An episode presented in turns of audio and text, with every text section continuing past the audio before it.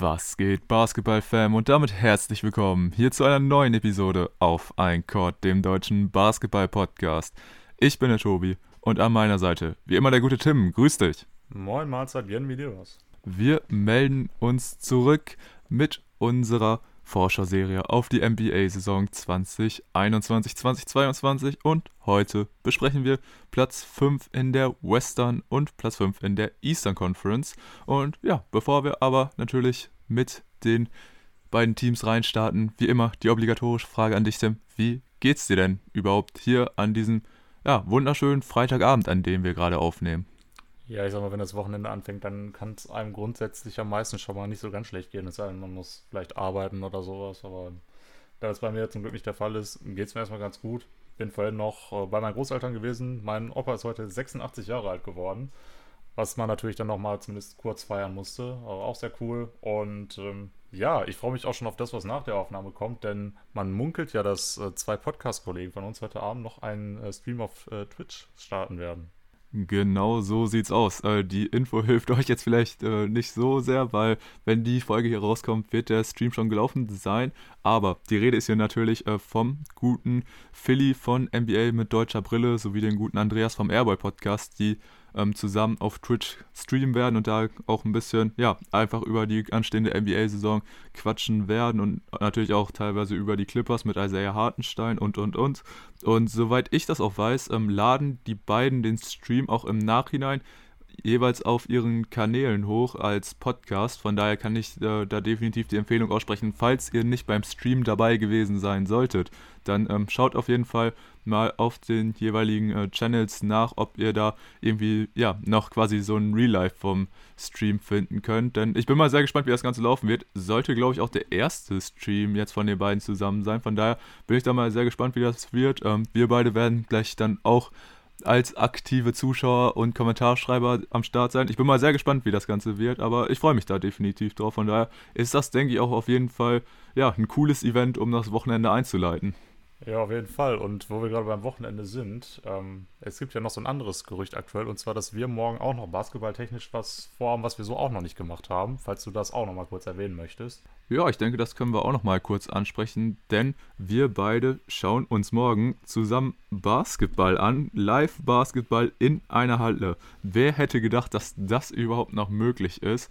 Und ja, wir schauen uns nämlich morgen zusammen das Heimspiel der Paderborn Baskets an. Die spielen morgen gegen die Tigers Tübingen. Ich bin richtig gespannt drauf. Wird da überhaupt das erste Basketballspiel sein, welches ich live in einer Halle verfolgen werde? Von daher so ein bisschen, ja, was heißt aufgeregt? Äh, das nicht unbedingt, aber ich freue mich da auf jeden Fall drauf. Also der Hype ist definitiv da. Und ja, generell einfach jetzt wieder ähm, irgendein Sportereignis überhaupt, wieder mit mehreren Zuschauern und so. Das wird einfach mega cool. Da waren wir einfach jetzt lange, sag ich mal, von ab.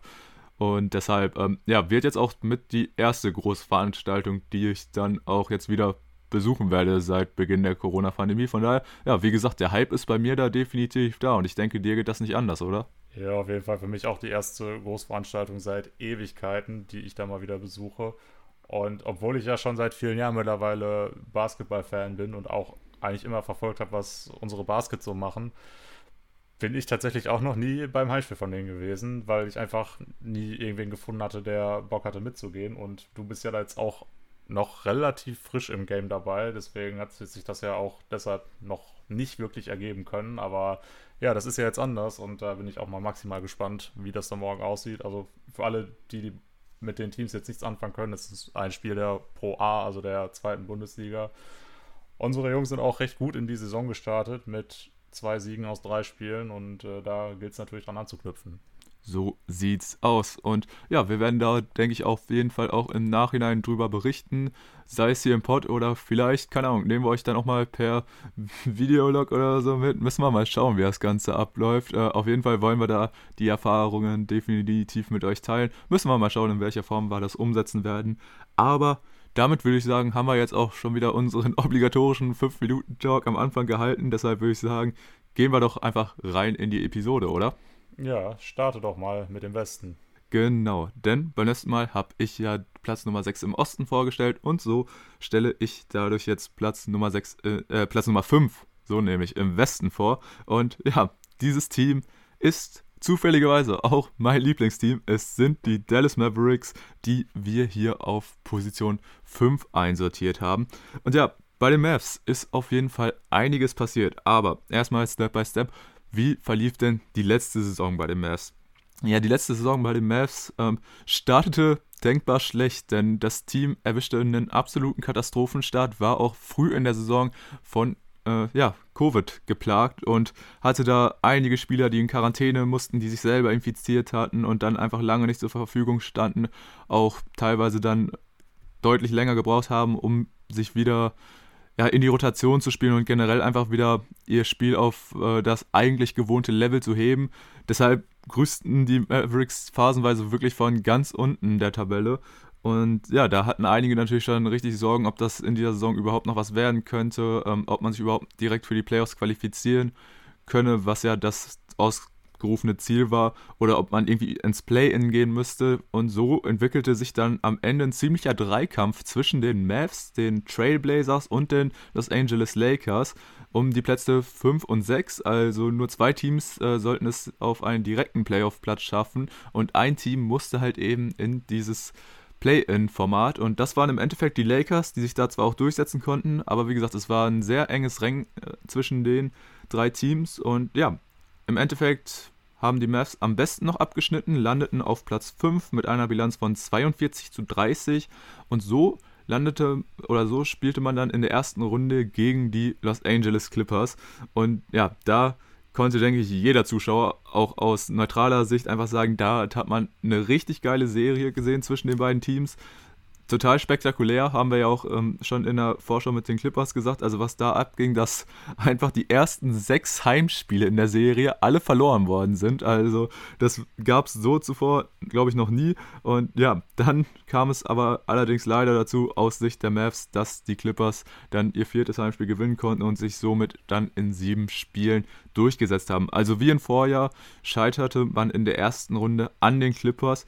Allerdings muss man hier wirklich sagen, hatte man sie in dieser Serie deutlich näher an einer Niederlage. Und so war es wirklich sauknapp, dass ähm, ja, die Mavs hier ausgeschieden sind. Bitter war es natürlich allemal, denn die Mavs haben wirklich super Playoffs da gespielt in dieser Serie. Natürlich allen voran Luka Doncic, der hier nochmal gezeigt hat, dass er wirklich auf auch dieser Playoff-Bühne performen kann und das Team alleine tragen kann.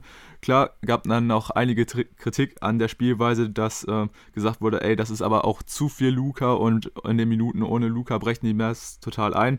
War auch der Fall, aber ja, da konnte man in der Serie gar nicht viel gegen machen und ähm, ja, auch von Coach Carly kam da eigentlich äh, jetzt gar nicht mal viel, so viel dagegen, weil eigentlich die Hauptaussage war, was sollen wir denn machen?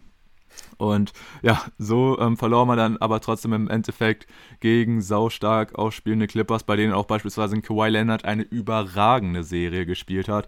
Also die Serie wird mir definitiv auch noch länger in Erinnerung bleiben, einfach weil es dieser absolut krasse Schlagauftausch zwischen den beiden Superstars Kawhi Leonard und Luka Doncic war. Leider mit dem schlechteren Ende für den Superstar der Mavs, aber ich denke, nichtsdestotrotz ähm, konnten die Mavs mit diesem Auftritt insgesamt zufrieden sein. Und ja, dann konnte man sich halt leider nicht für die nächste Runde qualifizieren, aber die Clippers haben ja auch eine saustarke Postseason gespielt. Und ja, irgendwo trotzdem bitter, dass man jetzt im zweiten Jahr in Folge dann in der ersten Runde ausgeschieden ist gegen die Clippers. Aber nichtsdestotrotz war ich als Fan mit der Serie schon zufrieden, beziehungsweise wie man da gespielt hat. Und so wie ich das auch mitbekommen habe, waren ja auch viele neutrale Fans wie du, jetzt zum Beispiel Tim, eigentlich auch mit der Serie total zufrieden, oder? Auf jeden Fall. Ähm, auch mit der Serie im Jahr davor schon, weil die Clippers in beiden Fällen als absoluter Haushoher-Favorit galten. Und für die Vorzeichen haben die Mavs da auf jeden Fall richtig stark performt. Ich glaube, im Jahr zuvor ist man in sechs Spielen ausgeschieden, jetzt in diesem Jahr dann in sieben. Und das konnte sich schon sehen lassen. Zumal das auch immer so die Phase war, in der du wirklich gesehen hast, wie krass Luka Doncic offensiv wirklich ist, wenn selbst Spieler wie Paul George und Kawhi Leonard es dann nicht schaffen, ihm da irgendwie einzudämmen. Aber das war schon wirklich stark und ich fand auch in den Playoffs war es dann auch nicht mehr nur Luca, der gut war, auch die Rollenspieler wie zum Beispiel Tim Hardaway Jr. ist dann auf einmal komplett eskaliert. Ähm, was ich dann natürlich schade fand, ist, dass ein Porzingis dann in den Playoffs leider nicht dem Spiel so wirklich seinen Stempel aufdrücken konnte. Ich fand, er wird da auch größtenteils falsch eingesetzt. Aber um jetzt vielleicht nochmal ein bisschen die Mavs allgemeiner zu fassen, was die als Team dann aufs Parkett gebracht haben, das war schon wirklich gut. Also da kann man als Fan auf jeden Fall mit zufrieden sein. Und wenn du dann als ähm, Fünfter waren sie ja, glaube ich, ne? Bevor ich das falsch sage. Richtig. Ja, genau. Als Fünfter dann gegen den Vierten spielen muss. Die Clippers, die ja eigentlich sogar Dritter waren und dann nochmal runtergetankt haben, um eben den Lakers aus dem Weg zu gehen. Wenn du dann gegen Team spielst, was wirklich auch Championship-Ambitionen hat und auch ja zumindest Chancen zugerechnet wurde, auch Meister zu werden und dann gehst du dann sieben Spielen raus, dann hast du definitiv vieles richtig gemacht. Ähm, für viele war auch klar, oder ja, viele waren sich sehr sicher, dass die Clippers höchstens fünf Spiele brauchen werden. Ich hätte, glaube ich, gesagt, dass ich ein ähnliches Ergebnis wie im Vorjahr erwarte, sprich, dass man in sechs geht, weil die Clippers dann vielleicht die Mavs auch ein bisschen unterschätzen.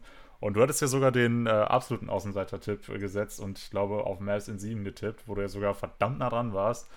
Äh, auch wenn es am Ende nicht gereicht hat. Auf jeden Fall eine sehr starke Serie von beiden Teams und auch von den Mavs, wenn man es ihnen vielleicht auch nicht unbedingt zugetraut hätte. Genau, jetzt wo du es sagst, äh, weil, erinnere ich mich da auch daran, dass ich ja vor der Serie den Booting-Tipp äh, abgegeben habe und auf die Mavs gesetzt habe in sieben Spielen. Und damit war ich ja wirklich ein totaler Außenseiter, weil die meisten haben einfach gesagt, okay, das sollten die Clippers halt easy machen, einfach weil sie breiter aufgestellt sind und ja, neben Kawhi Leonard halt auch mit Paul George den sag ich mal, eher funktionierenden Coaster haben, weil das muss man wirklich sagen, KP in der Serie hat underperformed, aber wurde auch, wie du auch schon angemerkt hast, größtenteils einfach falsch eingesetzt. Und ja, das, nichtsdestotrotz kann man dann sagen, dass die Mavs daraus dann doch noch so eine spannende Serie gemacht haben. War definitiv schon cool und wie gesagt, also eigentlich so von jedem neutralen Fan, äh, von dem du gehört hast, der hat auch gesagt, eigentlich so diese Serie in der ersten Runde war mit eigentlich die geilste von allen äh, in Runde 1, von daher. Aber für mich war es ja, das definitiv, um das kurz einzustreuen. Mh, genau. Äh, gab ja auch, glaube ich, keine Serie, die so eng war, von daher ähm, definitiv cool das Matchup. Und ja, so ein bisschen mad bin ich aber trotzdem auf die Clippers, weil hätten die am Ende der Regular Season nicht so ein bisschen absichtlich getankt, dann hätten wir natürlich als, als erste Playoff-Serie direkt mal ähm, im, im ja, ersten Jahr von unserem Podcast direkt mal ein, das äh, auf ein Court-Derby in den Playoffs gehabt mit deinen Nuggets gegen meine Mavs und ich weiß nicht, was dann hier für eine Stimmung im Pod geherrscht hätte nach so einer Serie. Ja, also aber, ich habe ja darauf ja. gegammelt, dass wir das in den Conference Finals sehen, aber das ist ja dann äh, leider auch nicht passiert. Ey, das hätte ich sofort genommen. Ja, aber gut. Vielleicht ja dieses Jahr, vielleicht ja dieses Jahr. Mal gucken.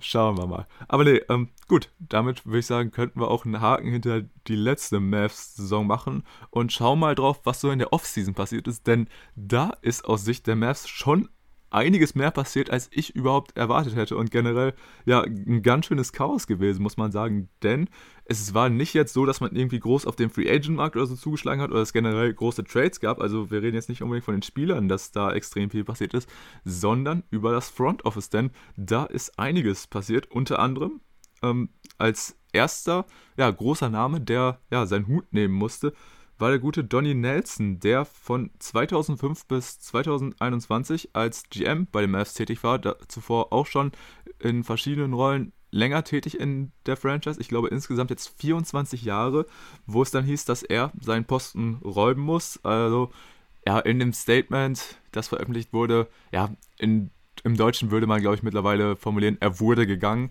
Und ähm, ja, und das war auf jeden Fall schon mal eine ziemlich dicke News dass ähm, ja, die Mavs da jetzt auf einen anderen GM setzen wollten, der dann ja in der kommenden Offseason für das Team verantwortlich ist. War definitiv eine große News, wurde dann aber kurz danach fand ich doch noch nochmal deutlicher getoppt, als ein paar Tage danach dann rauskam, dass der bisherige Head Coach Rick Carlyle, der das Team zuvor 13 Jahre betreut hatte, mit ihnen auch die Championship im Jahr 2011 gewonnen hatte, ja, angekündigt hat, dass er nach der Offseason nicht mehr zum Team zurückkehren wird, sondern dass er halt seinen Posten abtreten wird. Und ja, das war auf jeden Fall auch eine News, die eingeschlagen ist wie eine Bombe, weil damit hätten dann doch eher die wenigsten gerechnet, weil natürlich jetzt die Mavs unter Rick Carlyle seit der Championship 2011, natürlich war es nicht mehr so erfolgreich, allerdings hätten, denke ich, die wenigsten gedacht, dass er der jetzt einfach selber von sich aus sagt, dass ähm, jetzt hier für ihn quasi die Reise mit dem Mavs beendet ist. Danach kamen dann allerdings auch so ein paar sag ich mal, Insider-Infos ähm, hervor, die so ein bisschen auch von Differenzen zwischen Carly und Doncic berichtet haben und dass Carly dann einfach für sich selber den Entschluss gefasst hat, okay, wenn ich hier meine Differenzen mit Luca habe und es irgendwann eskalieren wird, ähm, dann wird das Front Office immer die Entscheidung treffen für Luca und dann werde ich halt irgendwann gehen müssen. Und so muss man auch wirklich den Respekt für Carly aussprechen. Hat er gesagt, nee, bevor es so weit kommt, dann räume ich hier jetzt lieber selber ähm, den Platz und ja, überlasse dem potenziellen Nachfolger dann die Situation und vielleicht schafft der es ja, das Ganze besser zu regeln. Also natürlich total überraschend in, im ersten Moment, allerdings, wenn man sich dann damit so ein bisschen genauer auseinandergesetzt hat, konnte man schon irgendwo nachvollziehen, aber der erste Eindruck war natürlich echt äh, brutal und da wäre ich, jetzt auch mal gespannt, wie war so dein erster Eindruck, als du davon gehört hast, dass bei den Mavs da im Front Office total viel, sag ich mal, umgeworfen wird und natürlich auch die Meldung, dass Rick Carlisle in der kommenden Saison nicht Coach der Mavs sein wird.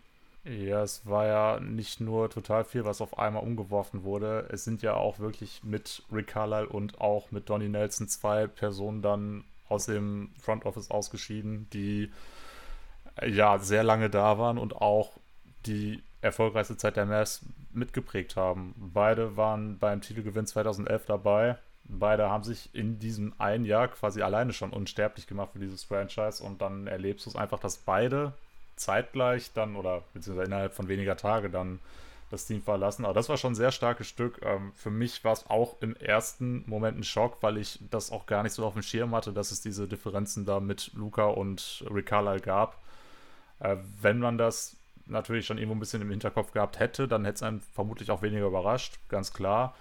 Aber wie gesagt, für mich war das zu dem Zeitpunkt noch größtenteils unbekannt. Und wenn du einen Coach hast wie Rick der ja, äh, wie lange war der jetzt da? 15, 16 Jahre? Nee, länger glaube ich sogar, ne?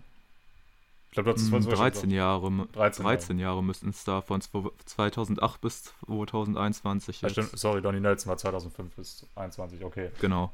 Aber trotzdem, genau. also nach 13 Jahren hast du einfach einen absoluten Stein im Brett bei dem Franchise. Gerade wenn du dann auch der Hauptverantwortliche oder ja, der Hauptverantwortliche für die Meisterschaft war Dirk, aber wenn du großen Anteil daran hast, dass man dann den größten Erfolg in der Vereinsgeschichte holt, dann hast du einfach einen besonderen Status und äh, dass du dann aber trotzdem die, die Sicherheit hast, dass wenn Brenz mit einem Spieler gibt, dass du von vornherein schon weißt, dass du dann derjenige bist, der gehen muss, dann äh, spricht das natürlich auch sehr für den Status, den Luka Doncic da jetzt schon hat in den paar Jahren, in denen er jetzt da ist und auch für das, was er vermutlich noch erreichen kann.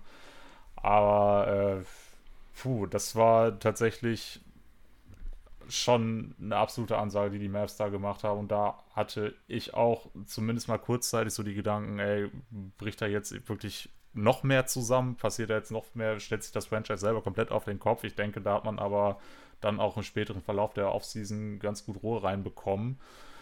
Ähm, und das war ja sogar nicht mal die letzte Personalentscheidung, die da dann gefallen ist, denn auch Jamal Mosley ist ja jetzt nicht mehr Teil des Coaching-Staffs, der ist ja mittlerweile auch Head Coach in Orlando, was ja auch für viele Mavs-Fans sehr schade ist und was ich auch absolut verstehen kann, denn der scheint ja auch einen sehr guten Ruf bei den Spielern zu genießen. Dennoch muss man es ihm natürlich gönnen, jetzt einen Head Coaching-Job antreten zu können. Aber man hat ja jetzt auch dann für die beiden anderen vakanten Positionen zwei sehr interessante Leute geholt. Ähm, zum einen den äh, der neue GM, der vorher bei Nike war. Ich habe seinen Namen gerade ehrlich gesagt nicht auf dem Schirm. Also, Nico, Nico Harrison. Dankeschön. Ich wusste nur noch Nico, der Nachname, der ist mir nicht eingefallen.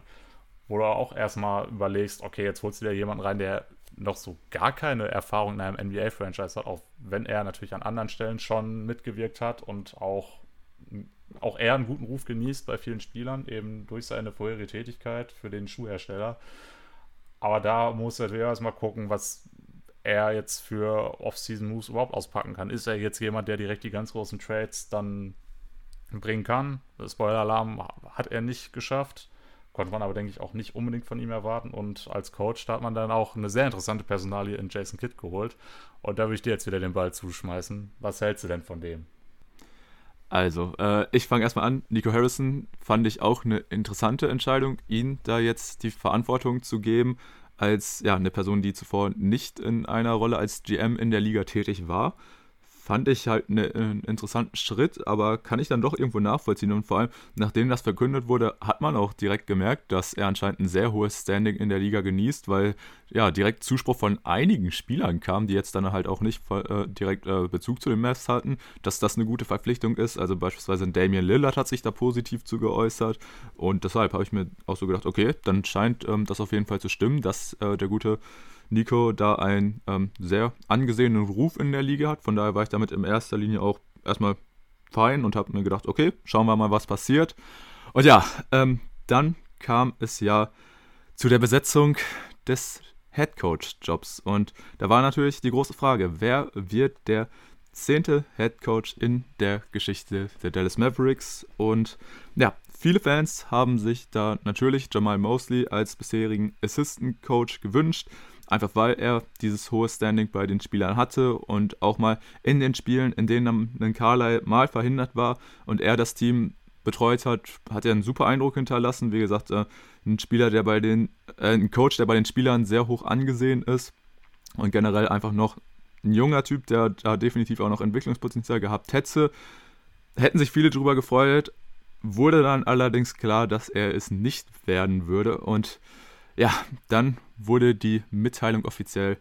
Der neue Head Coach der Dallas Mavericks hört auf den Namen Jason Kidd. Und als diese Mitteilung rauskam, habe ich mir im ersten Moment erstmal gedacht, fuck. Nein, warum? Warum Jason Kidd? Und da muss ich jetzt auch ganz klar den Disclaimer setzen. Ich möchte nicht negativ über Jason Kidd als den Basketballer oder so urteilen. Ich habe wirklich einfach das Problem, dass ich auf menschlicher Ebene absolut gar nichts von Jason Kidd halte. Und ich möchte da jetzt auch nicht total drüber ranten, beziehungsweise groß dann über Personen urteilen, über die, die ich nicht persönlich kenne. Aber es gibt, sag ich mal, genug Geschichten über Jason Kidd als Person, was er alles schon, ja, für Scheiße, muss man auch wirklich sagen, in sein Leben verzapft hat. Und wie gesagt, es ist eine Person, von der ich menschlich einfach nichts halte. Und ähm, deshalb ist es irgendwo schwierig, weil ich weiß, Jason Kidd kann als Coach, es, das kann definitiv mit ihm funktionieren, auch wenn jetzt bislang seine Station als Head Coach in Brooklyn und äh, bei den Bucks eher nicht so erfolgreich waren. Allerdings war er jetzt auch zwei Jahre als Assistant bei den Lakers äh, unter Frank Vogel dabei, hat da auch die Championship gewonnen und deshalb, aus welcher Sicht das jetzt rein sportlich funktioniert, da bin ich total offen und da lasse ich das ganze Experiment auch, auch auf mich zukommen.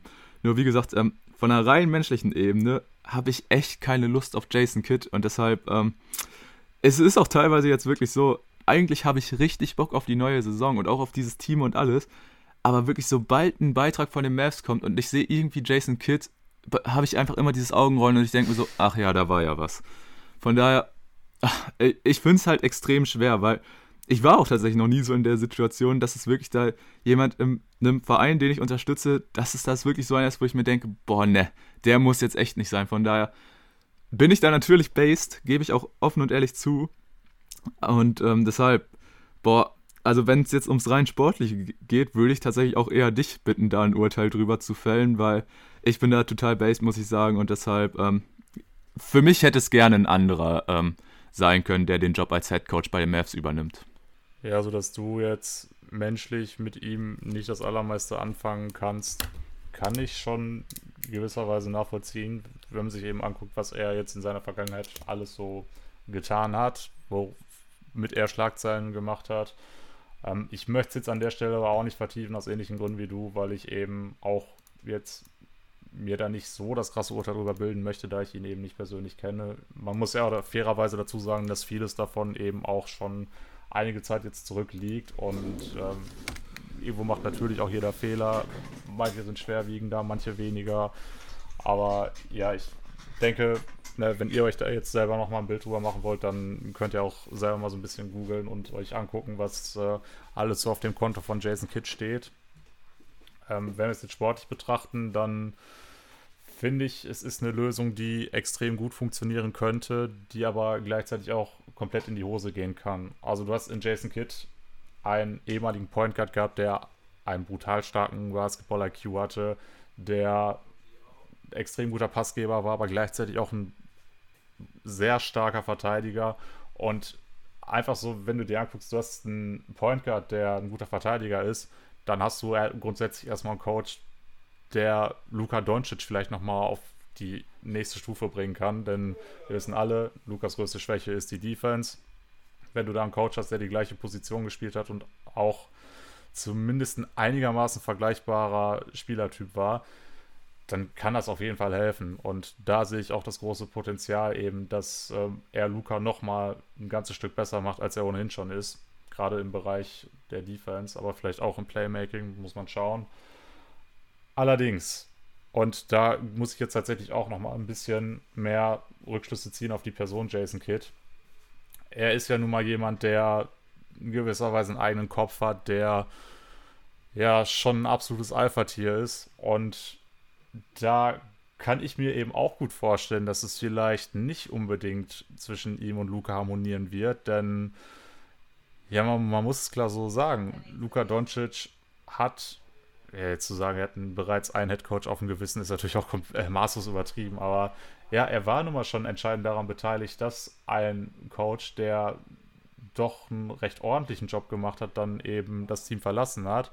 Und jetzt hast du dann mit Jason Kidd einen neuen Coach, der wahrscheinlich ganz klare Vorstellungen von Luca hat, der Luca dann wahrscheinlich nicht unbedingt äh, so viel mitgestalten lässt an, an den Plays.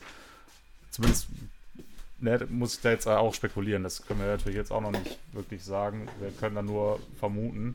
Und das ist eben so ein bisschen die Gefahr, die ich sehe, dass ähm, er Luca so ein bisschen ja zu sehr diktieren will, dass er eben selber sich nicht mehr so krass selbst entfalten kann und dass das dann auch wieder für eine negative Moral im Team sorgt. Aber das wäre so für mich der, der Worst Case, der in dieser Konstellation passieren kann. Und der Best Case ist eben, dass Luca zumindest jetzt in der ersten gemeinsamen Saison ein durchschnittlicher Verteidiger wird. Also das sehe ich zumindest als möglich. Ob es passiert, steht natürlich auf einem anderen Blatt Papier. Aber das ist so ein bisschen so diese beiden Extreme, die ich da sehen könnte. Wahrscheinlich wird es irgendwo in der Mitte sein, wahrscheinlich wird es da auch zumindest die ein oder andere Meinungsverschiedenheit mal geben. Also das würde ich, würde mich sehr wundern, wenn es das gar nicht gibt.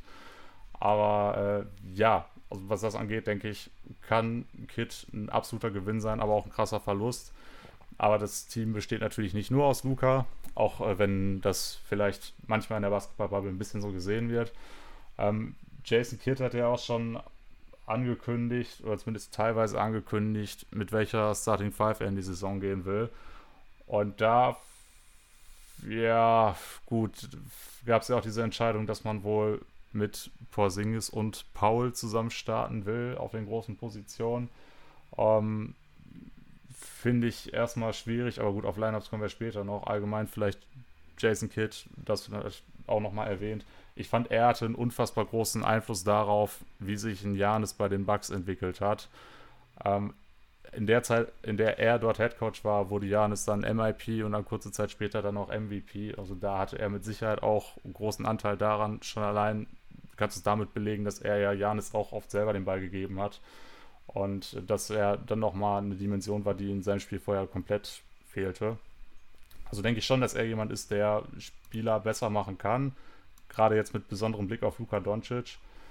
Aber eben, wie gesagt, so diese menschliche Einstellung, die er hat und dieses, ja, dieses Alpha-Tier Jason Kidd kann eben gleichzeitig auch ein, eine große Schwachstelle für dieses Team werden, in meinen Augen. Ja, da müssen wir uns wirklich überraschen lassen, wie die ganze Situation rund um Jason Kidd verlaufen wird bei den Mavs. Ähm, wie gesagt, mein Hype Level ist, ähm, ja, geht ziemlich gegen Null, so, äh, sondern ist eher noch im negativen Bereich, wenn ich daran denke, dass er jetzt Headcoach bei den Mavs ist.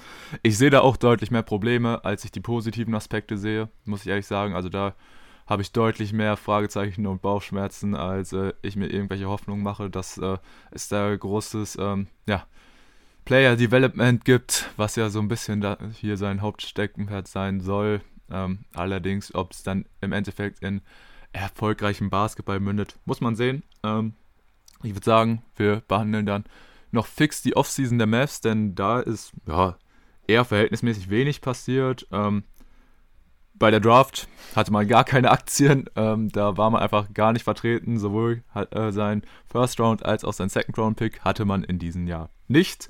Somit ja, konnte ich auch als Fan die Draft ähm, einfach als neutrale Zuschauer verfolgen.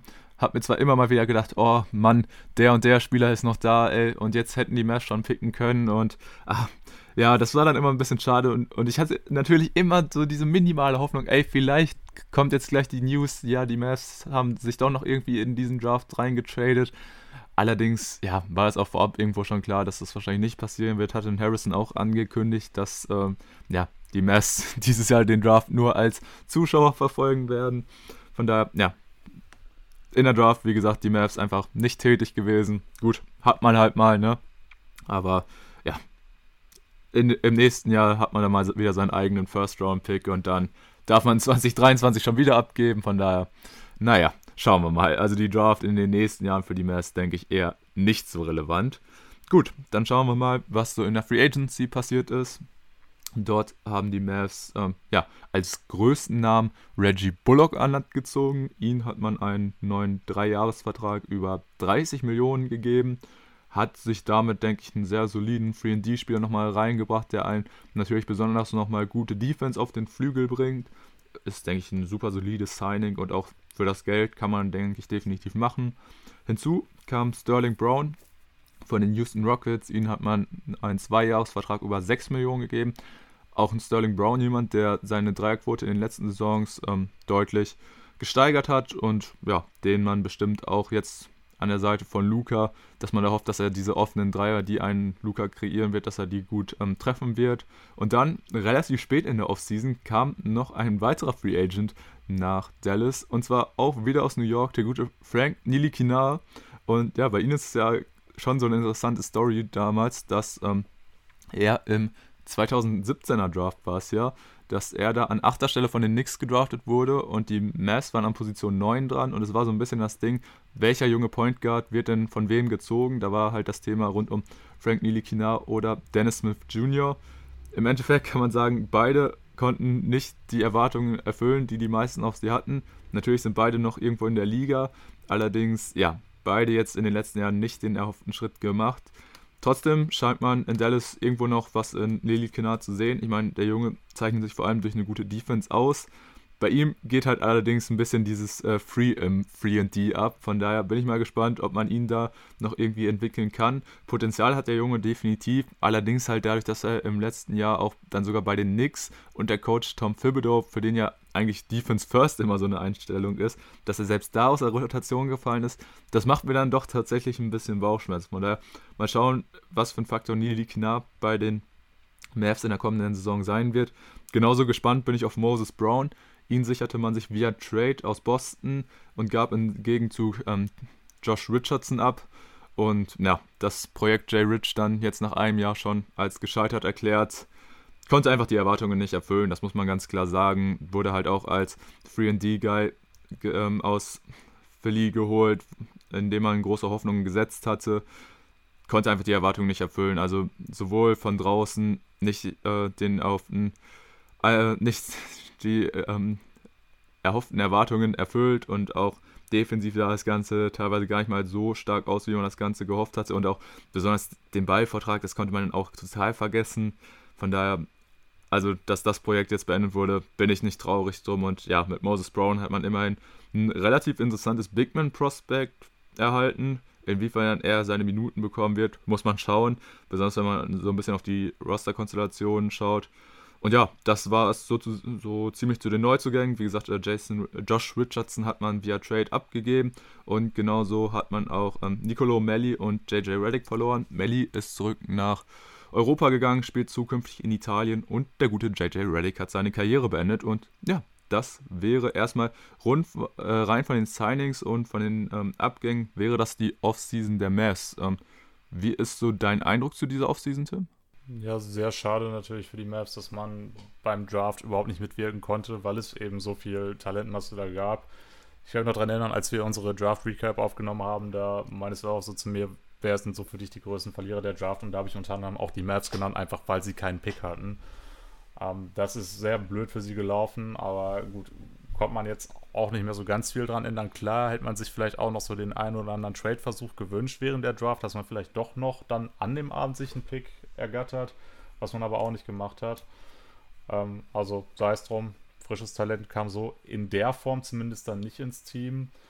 Ähm, sonst zur Offseason würde ich ganz gerne tatsächlich mit den Abgängen anfangen, weil ich ehrlich sagen muss, also als ich erfahren habe, dass JJ Reddick jetzt nie wieder ein NBA-Parkett betreten wird, da habe ich schon so ein paar Tränen verdrückt. Das war tatsächlich sehr, sehr anstrengend für mich, weil ich den Jungen einfach komplett liebe, weil ich einfach in jedem Team irgendwo einen Spot für ihn sehe. Ähm, ich war mir eigentlich relativ sicher, dass er noch irgendwo in der Nähe seiner Familie, also sprich entweder bei den Nets, bei den Knicks oder bei den Celtics, einen Vertrag unterschreiben wird. Das war ja auch letztes Jahr schon, oder das waren seine Trading-Ziele zur Trading Deadline. Dann ist er doch nochmal in Dallas gelandet. Ähm, ja, den Wunsch kann man ihn dann nicht erfüllen und jetzt hat er sich ihn selbst auch so nicht mehr erfüllt, weil er einfach jetzt gesagt hat, er will mehr Zeit mit seiner Familie verbringen, was ich auch absolut verstehen kann. Beim Spieler, der 15 Jahre in der Liga war, da kann man das natürlich absolut nachvollziehen und da wünscht man ihm natürlich auch alles Gute für alles, was jetzt noch kommt. Ähm, ansonsten, Mel Melly hat zwar angesprochen, dass er jetzt wieder in der Heimat ist. Ja, er ein Spieler, der denke ich auch in der Euroleague besser funktionieren kann als in der NBA. Ähm, kann man jetzt auch nichts gegen sagen. Josh Richardson, ja, war natürlich so die Sache. Also er hatte ja schon im Jahr davor in äh, Philly nicht so ganz gut funktioniert. Da hat man jetzt die Hoffnung, dass er in Dallas einen Neuanfang starten kann, was leider auch nicht richtig funktioniert hat. Und jetzt hat man ihn relativ schnell wieder aufgegeben. Ja, aber klar, ein neuer Coach wäre eine neue Chance gewesen. Allerdings hat er jetzt zwei Chancen hintereinander ja mehr oder weniger komplett vergeigt. Da kann ich schon verstehen, dass man dann gesagt hat, okay, wir wählen jetzt einen anderen Ansatz und gibt ihn dann zu den Celtics ab. Äh, man hat ja dann auch im Gegenzug dann Moses Brown bekommen, der ja auch einen krassen Impact hatte, als er dann letztes Jahr in die Liga kam, für ein paar Spiele zumindest. Dann ist das schnell wieder abgeflacht, weil man ihn dann kannte. Ja, für ihn wird es, denke ich, eine sehr schwierige Situation werden in Dallas, einfach weil die Konkurrenz auf den großen Positionen dann doch recht groß ist wie viel Spielzeit er da bekommen wird, weißt du nicht. Hat sie ja auch schon erwähnt. Das ist nicht so ganz einfach mit den anderen Namen, die da noch rumlaufen. Ähm, muss man gucken, aber ich sehe jetzt in ihn auch nicht unbedingt den Spieler, den du in die G-League steckst, denn dafür hat er eigentlich in der NBA schon zu gut performt. Vielleicht machen wir es tatsächlich, wenn man überhaupt keine Rolle für ihn sieht, weiß ich nicht, muss man gucken. Ja, ansonsten das, der wichtigste Deal wahrscheinlich der Reggie Bullock Deal. Ja, auch so ein 3D-Spieler, den du einfach haben möchtest in deinem Team. Ähm, er absoluter Gewinn für das Team, ganz klar. Ähm, wahrscheinlich auch ein Spieler, mit dem Jason Kidd sehr viel anfangen kann. Ein Spieler, der erstmal gut verteidigt, wird ihm sehr wichtig sein. Und dazu auch noch ein Spieler, der eben die freien Räume nutzen kann, die Luca schafft. Also der passt richtig gut da rein. Das, das freut mich wirklich für die Maps, dass man ihn da jetzt bekommen hat. Auch dass man wieder bei den Knicks so ein bisschen wildern durfte. Sehr cool. Man könnte sie mittlerweile auch die Dallas Knicks nennen. Man kennt es. Ja, und äh, Nili Kina ja ein weiterer Knicks-Spieler. Da denke ich, wird es vielleicht auch ähnlich laufen wie bei Moses Brown. Da habe ich jetzt auch nicht so ganz viel Hoffnung, dass er unfassbar viel Spielzeit bekommen wird. Ich denke, da ist man auf der Point Guard Position dann mit Luca und auch mit Jalen Brunson dann sehr gut besetzt. Klar wäre Nili Kina derjenige, der dir nochmal die defensive Komponente natürlich stark verstärken kann auf dieser Position. Aber wie du auch schon gesagt hast, das hat selbst unter Thibodeau nicht so richtig funktioniert. Also musst du da mit Fragezeichen in die Saison gehen. Wenn er sich natürlich wieder fängt, cool, dann kann er auch nochmal ähm, eine wichtige Rolle von der Bank einnehmen. Also das traue ich ihm nach wie vor zu. Aber du musst eben gucken, wie er sich da jetzt eingewöhnt in Dallas und wie das Ganze dann funktioniert. Also ja, im Großen und Ganzen denke ich, wenn du dir die Zu- und Abgänge anguckst, da ist auf beiden Seiten jetzt nicht so die ganz krasse Veränderung gewesen, aber der, der interessanteste Deal, denke ich, ohne jede Frage Reggie Bullock. Gut, dann sind wir uns da, denke ich, auf jeden Fall einig. Und ja, dann würde ich noch kurz den Aspekt anschneiden, der natürlich am wichtigsten für die Mavs in dieser Offseason war. Und das war die Verlängerung mit den eigenen Spielern und da natürlich allen voran die Vertragsverlängerung von Luka Doncic, der sein Rookie Max Contract unterzeichnet hat. Er hat für fünf Jahre verlängert und kriegt dort auch die vollen 207 Millionen US-Dollar, da er ja bereits in seiner noch so jungen Karriere bereits zweimal in ein All-NBA-Team stand und das wahrscheinlich auch noch das ein oder andere Mal mehr in Zukunft sein wird, wenn alles glatt läuft. Von daher, ja, ihn natürlich jetzt einen absolut fetten Vertrag hingelegt. Man hat sich dadurch natürlich auch so ein bisschen für die Zukunft ist man natürlich direkt erstmal im Cap ziemlich eingeschränkt. Da hätte man in dieser Offseason auch gerne, sag ich mal, noch die letzte Chance äh, nutzen können, um einen etwas größeren Free Agent als einen Reggie Bullock zu sein. Allerdings hat das halt Ganze nicht geklappt und somit, ja, war, ist jetzt quasi die letzte Möglichkeit weg, nochmal einen Vertrag auszugeben, damit man über ein Cap landet und dann natürlich in der Luxussteuer ist, aber dann hätte man Luke halt durch die Bird Rights und so hätte man ihn trotzdem zu diesen Konditionen verlängern können. So ist es halt jetzt nicht so, aber gut, äh, das Wichtigste ist, Luka Doncic hat seine Unterschrift unter diesen Vertrag gesetzt. Und ich bin ehrlich, äh, also beim ganzen Trubel in der Offseason der Mavs, äh, das war wirklich, als diese News kam, da ist mir wirklich auch gefühlt erstmal ein Stein vom Herzen gefallen, weil ich bin eigentlich auch die ganze Zeit davon ausgegangen, dass Luca bei den Mavs bleiben wird, aber trotzdem, man hat, hat halt trotzdem immer noch so diese gewisse Unsicherheit dabei gehabt, weil es könnte ja passieren, dass es doch nicht macht und ja, deshalb war dann die Erleichterung auf jeden Fall groß, als er den Vertrag unterschrieben hat. Dazu hat auch Tim Hardaway Jr. einen neuen Vertrag unterschrieben.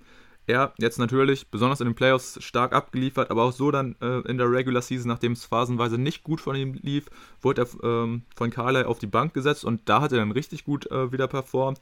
Und so hat er jetzt auch seinen neuen Vertrag unterschrieben, über vier Jahre und 75 Millionen US-Dollar. Was man dazu sagen muss, der Vertrag ist wohl relativ teamfreundlich gestaltet, sodass er in im Gehalt absteigend ist, so dass ähm, ja, gegen Ende des Vertrags ähm, der Vertrag wahrscheinlich nochmal ein bisschen besser tradebar ist und äh, generell halt auch nicht mehr so viel vom Cap dann einnimmt. Das ist auf jeden Fall auch eine ganz gute News und generell hatte man so ein bisschen Angst, dass ein Hardaway Jr. vielleicht ein bisschen überbezahlt wird. Allerdings finde ich, äh, den Vertrag kann man definitiv so machen. Dazu auch Boba Marjanovic bleibt auch bei den Mavericks zwei Jahre und sieben Millionen. Auch so ein Signing, also vom rein sportlichen Faktor muss man halt schauen, was man da im Endeffekt noch vor dem Boban hat. Aber natürlich das Allerwichtigste ist, dass man mit dieser Verlängerung Luca glücklich hält und das ist auch einfach das Allerwichtigste. Also man muss aus Sicht der Mavs alles machen, um Luca irgendwie bei Laune zu halten. Und ja, zu dem Zeitpunkt hatte Luca halt auch noch seinen Vertrag unterschrieben und wer weiß, ob das jetzt ein riesiger Faktor war für ihn, um da zu bleiben, aber ich denke mal, es hat die Chancen definitiv nicht geschmälert und generell ein Boban einfach als Lockerroom-Guy denke ich, ist er für jedes Team, kann er da Gold wert sein, einfach als Stimmungskanone. Von daher habe ich mich auch sehr gefreut, dass Boban noch da bleiben wird. Eine andere Aktion, die ich nicht ganz so verstanden habe, war, dass man bei Willie Colley Stein die Teamoption gezogen hat. Er bleibt jetzt noch für ein Jahr und 4 Millionen. Muss man wirklich in Frage stellen, besonders wenn man sich ja generell die Kaderkonstellation anguckt und dann natürlich besonders auf die, auf, äh, ja, die Besetzung der Center-Position achtet.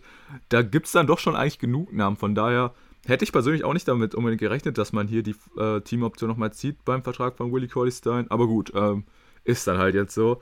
Generell, wie findest du so die Vertragsverlängerung, die die Dallas Mavericks hier in der Offseason getätigt haben? Ich war ein bisschen überrascht, dass du jetzt erst am Ende Boban genannt hast, weil du so angefangen hast von wegen, ja, da gab es ein ganz wichtiges Signing und da habe ich direkt gedacht, du spielst auch Boban an. Wäre ja chronologisch auch richtig gewesen, aber ähm, daraus, das ist jetzt egal. Ja, also ich hatte jetzt als neutraler Fan in der Hinsicht jetzt eigentlich überhaupt keine Bedenken, dass Luca verlängert. Klar hattest du da ein bisschen Chaos im Front Office, um, ähm, aber nachdem dann klar war, dass ähm, Ricala dann nicht mehr da ist und als man auch wusste, dass die eben nicht mehr so gut miteinander harmoniert haben, und man ja dann zu dem Zeitpunkt, glaube ich, dann auch schon Jason Kidd verpflichtet hatte, da hatte ich mir eigentlich schon gedacht, also wenn du dir einen neuen Coach reinholst, dann wird Luca da wahrscheinlich auch zumindest ein bisschen Mitspracherecht gehabt haben. Und ja, deswegen habe ich da jetzt die Befürchtung eigentlich nicht gehabt. Verstehe aber natürlich auch voll und ganz, wenn man da eine ganz andere Einstellung zu dem Team hat, dass man das dann auch ein bisschen anders sehen kann. Aber natürlich absolut umgänglich, ihnen diesen Deal zu geben, das ist ja überhaupt keine Frage. Also wer da was anderes behauptet, der ja, weiß ich nicht, ist wahrscheinlich erst zwei Tage NBA-Fan oder sowas. Ähm, ja, und ansonsten kann ich dir da eigentlich auch nur zustimmen. Tim Hardaway Jr. musstest du nach den Playoffs eigentlich auch so einen Vertrag anbieten. Ich denke, den hat er sich verdient. Er kann auch ein sehr wichtiger Rollenspieler sein, auch eigentlich in so ziemlich jedem Team. Und habe ihn da auch in den Playoffs als wichtige Stütze gesehen. Hatte ich ja anfangs auch schon erwähnt, als wir über die Serie mit den Clippers gesprochen haben. Und dass ein Boban ähm, nicht nur Luca glücklich machen wird, sondern auch so ziemlich jeden anderen im Lockerroom, denke ich, ist auch keine Frage. Also er ist nun mal einfach jemand, der gute Laune in den Lockerroom trägt, einfach mit seiner Art und äh, da freust du dich auch, wenn du ihn in deinem Franchise hast und das ist auch ein Vertrag, der so, denke ich, vollkommen in Ordnung geht. Gut, ja, damit hätten wir dann auch die Verlängerung bei den Dallas Mavericks in dieser Offseason abgehakt und damit würde ich sagen, können wir dann auch auf das potenzielle Line-Up eingehen. Beziehungsweise, ja, was heißt potenziell? Denn Jason Kidd hat ja quasi schon einmal in einer Pressekonferenz verraten, wie die Starting Five für die kommende Saison erstmal aussehen wird. Und zwar ist da natürlich auf der Point Guard Position gesetzt Luka Doncic. Daneben werden Tim Hardaway Jr. und Dorian Finney-Smith starten. Und dann, ja, die, sag ich mal, Personalentscheidung, die von vielen mit ja, Fragezeichen begutachtet werden, beziehungsweise auch teilweise sehr kritisch begutachtet werden. Ähm, Christoph Porzingis wird der Starting Power Forward und neben ihm soll Dwight Powell starten als ja, nomineller Center. Und ja, das ist ein Line-up, wo ich sagen würde, okay, wieso? Weil das haben wir auch schon mal so letztes Jahr unter Carlyle gesehen mit Dwight Powell als Starter neben Christoph Porzingis. Und ich frage mich einfach, wieso? Weil äh, das hat in der letzten Saison schon nicht funktioniert. Und generell, wenn man auch diese ganzen Aussagen rund um KP und so in der Offseason und so gehört hat, von wegen, ja, ich wurde in der letzten Saison falsch eingesetzt, mich braucht man nicht nur in der Ecke zu parken und so, ich habe ich hab noch andere Stärken, dann frage ich mich, aber wieso stellt man dann noch so jemanden wie Dwight Powell neben ihn, der wirklich offensiv als einzige Gefahr quasi eine Lob-Anspielstation für Luca ist. Also, dass man da noch jemanden in die Zone stellt, wo dann eigentlich Porzingis wüten sollte. Und ja, also das kann ich wie gesagt gar nicht nachvollziehen. Dazu defensiv, also wären Paul dann, sag ich mal, noch jemand, der dir zusätzlich halt äh, Rim Protection oder so bringt oder halt defensiv noch ein Faktor sein könnte, würde ich sagen, okay, dann kann ich das irgendwo schon nachvollziehen, dass man noch einen defensiv stärkeren Big neben Porzingis stellt. Aber das ist, wird ja auch nicht der Faktor sein. Also Paul ist defensiv auch bei weitem kein guter oder ein allgemein Plus-Spieler. Und so, also klar, nominell steht dann bei Porzingis die 4 aber er wird sich doch primär auch um den Big Man des gegnerischen Teams kümmern. Und von daher, also die, generell diese ganze Situation mit Paul als Starter konnte ich in der letzten Saison schon nicht unter Carly verstehen und kann ich jetzt auch ehrlich gesagt umso weniger verstehen, dass man es weiterhin mit ihm probieren möchte. Ich finde, da hätte es andere Alternativen gegeben. Ja, ich hatte ja ein bisschen die Hoffnung, dass du mir die Frage beantworten kannst, warum man das so macht, aber das, äh, ja, da haben wir dann den gleichen Kenntnisstand, da, da kann ich dir auch keine das kann ich auch nicht beantworten. Ich würde sowieso grundsätzlich Porzingis eher als Center einsetzen. Ähm, einfach auch aus den Gründen, die du beschrieben hast. Er ist nun mal viel mehr als nur ein großer Spieler, der den Dreier einigermaßen treffen kann.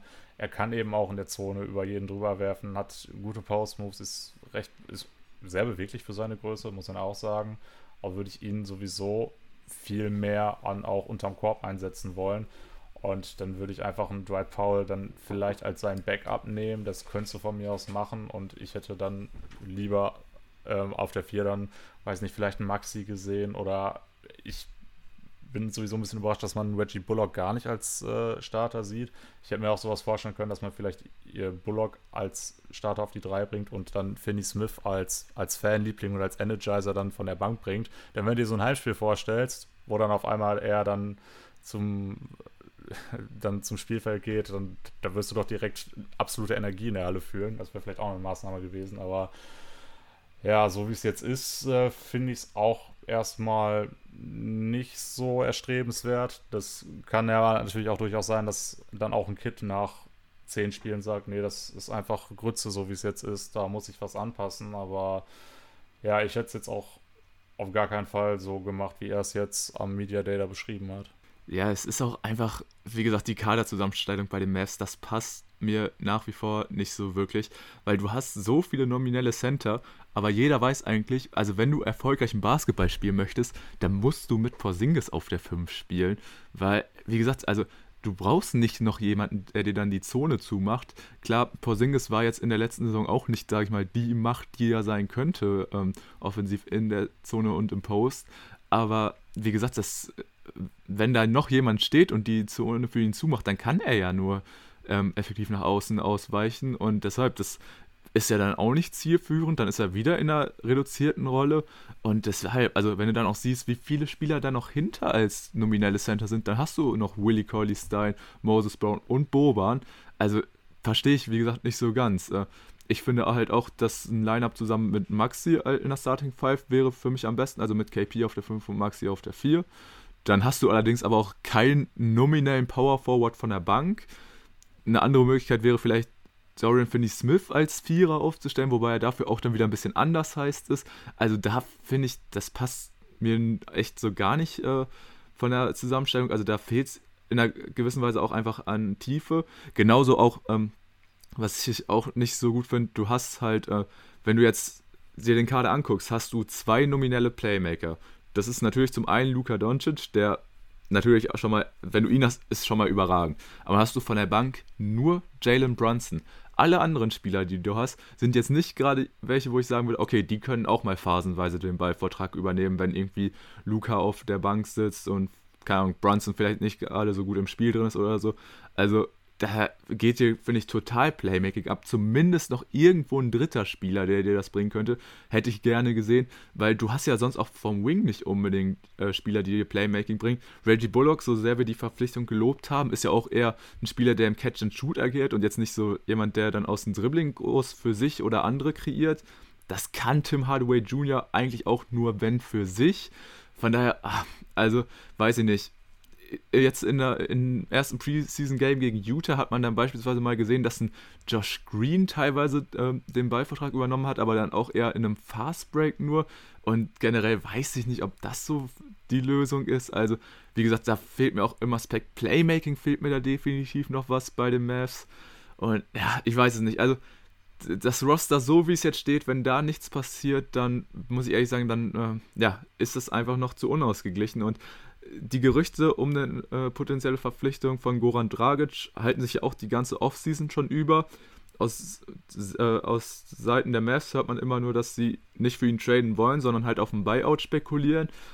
Allerdings finde ich das dann halt, wie gesagt, ein bisschen risky, weil wenn du nur mit Luca und äh, Brunson halt als potenzielle Playmaker in die Saison geht, das ist schon echt ganz schön Risiko. Vor allem, wenn man sich dann vorstellt, also es braucht sich ja, sag ich mal, nur einer von den beiden zu verletzen. Natürlich wäre eine Verletzung von Luca schlimmer für die Mavs als Team, aber auch wenn ein Brunson ausfällt, dann kannst du Luca ja gefühlt gar nicht auf die Bank setzen, weil ansonsten geht dir Playmaking komplett ab und also da finde ich, da fehlt es echt noch an vielen Ecken und Enden, dass da der Kader der Mavs einfach noch zu unausgeglichen ist und dass es da einfach noch zu viele Baustellen gibt. Ja, also dass die Center-Position klar überbesetzt ist und dass du da auch sowieso nur Leute hast, die du nicht neben ein Porzingis äh, stellen kannst, ist, denke ich, klar. Da brauchen wir auch gar nicht mehr großartig drauf eingehen. Ich hätte es wirklich sehr charmant gefunden, wenn die Mavs jetzt gesagt hätten, okay, mit Dragic, das scheint zumindest sofort nicht zu funktionieren. Wenn man dann gesagt hätte, wir nehmen uns ein von diesen Veteranen Point Guard Free Agents, die jetzt irgendwo noch auf dem Markt rumlaufen, die irgendwie niemand so richtig haben will. Wenn man jetzt einfach gesagt hätte, komm, in einer ganz kleinen Rolle holen wir jetzt doch so jemanden rein wie, keine Ahnung, Isaiah Thomas, Monte Ellis, Brandon Jennings, da irgendwie solche Leute. Das hätte ich irgendwie sehr cool gefunden. So, zumindest einfach für den Fall, den du beschrieben hast. Äh, Luca sitzt auf der Bank, Jalen Brunson ist irgendwie nicht so im Game oder äh, vielleicht kann Brunson sogar gar nicht spielen, dass du dann einfach noch eine Alternative gehabt hättest für die Zeit, in der Luca nicht auf dem Feld steht. Sowas in der Richtung. Ähm, da habe ich aber auch gar keine Gerüchte zu wahrgenommen. Das ist mir jetzt gerade spontan mal so eingefallen. Da hätte man ja vielleicht auch mal machen können. Also so solche Leute noch mal in der Liga sind, ist ja auch immer ganz nett. Also so ich als neutraler Fan hätte es gut gefunden, aber naja, äh, sei es drum. Gab es aber Gerüchte tatsächlich zu. Also, dass sie zu zumindest ähm, ja, ein Workout bei den Mavs absolviert hätten, diese Namen, die du jetzt aufgezählt hast. Alle? Bin ich aber tatsächlich ganz froh drüber, dass man dann doch davon abgesehen hat, weil dann bin ich ehrlich, ganz ehrlich, dann lieber Nili Kinar und vielleicht, keine Ahnung, vielleicht hat er jetzt sein Breakout hier, anstatt dass du dir da jemanden wie Thomas oder so holst. Weil Thomas so aus oder ich mag Thomas an sich als Spieler auch total, nur ihn jetzt noch in der Liga, also bei meinem Lieblingsteam müsste ich ihn nicht sehen. Wenn er jetzt irgendwo anders unterschreibt, würde ich mir sagen, boah, cool, dass er noch mal eine Chance bekommt. Deswegen sage ich als neutraler halt, Fan cool gefunden. Ja, also, ja, keine Ahnung. Äh, ich finde, dann ist doch jetzt die Lösung mit Nili Kina dann doch irgendwo besser. Keine Ahnung, vielleicht ist er auch der dritte Playmaker an, ähm, wird da angesehen und äh, die Mavs hoffen ihn in der Rolle einzusetzen. Hat jetzt eigentlich bislang nicht so mit seinen Playmaking-Skills überzeugt, obwohl er ja der nominelle Point Guard ist. Wie gesagt, da ist eigentlich sein Hauptmerk ist da die Defensive und auch ein Tyrell Terry, den man ja noch hat, ist halt auch eher so einer dieser Gunning Guards von der Bank, die, die den Ball selber hochjagen. Wie gesagt, dieser, dieser ganze Playmaking-Aspekt, das fehlt mir generell noch so ein bisschen. Und ich hoffe wirklich, dass das Ganze mit Dragic noch klappt. Und da soll auch mal, keine Ahnung, ich weiß nicht, ob es ein Harrison ist oder ob ein, auch ein Cuban sagt, nee, für den traden wir nicht, aber ey, kriegt den Stock aus dem Arsch, weil wir brauchen noch einen weiteren Playmaker in diesem Kader und dann, keine Ahnung, dann verschifft von mir aus, natürlich, Dwight Powell kann direkt nach Kanada gehen und auch, wenn es jetzt an so jemanden wie Moses Brown oder so scheitern sollte, dann würde ich auch sagen, nee, ey, komm, der wird zwar von vielen Fans als der Allheilsbringer angesehen, aber nee, also da ist wirklich dieser weitere Playmaker wichtig und vor allem Dragic, jeder weiß, dass er und Luca eine super Beziehung haben, haben ja schon in der Nationalmannschaft äh, gemeinsame Erfolge gefeiert. Und dazu hast du ja noch jemanden wie einen Igor Kokoschkov jetzt als äh, neuen Assistant Coach, der die beiden ja auch schon kennt, also ey, ich hoffe wirklich, dass das mit Dragic noch klappt, weil ansonsten habe ich da echt äh, ein paar Bedenken, wie das so rund ums Playmaking in der kommenden Saison bei den Mavs aussieht. Okay, ich schließe aus deiner Aussage, nur weil du mit Vornamen Moses heißt, bist du nicht der Allheilsbringer. Finde ich cool, können wir gerne so stehen lassen. Ja, Statement. Statement, okay, cool. So, ich würde sagen, da wir jetzt ja äh, schon einige Zeit im Westen waren, also sogar fast eine Stunde, was wahrscheinlich so die längste Aufnahmezeit für nur ein Team ist, was wir jetzt bisher in der Serie hatten, würde ich sagen, gehen wir rüber in den Osten oder hast du gerade noch was, was auf der Seele brennt bei deinen Dallas Knicks, äh, sorry, Mavs? Also, ich würde jetzt natürlich echt gerne die Stunde knacken, um ehrlich zu sein, aber nein, Spaß.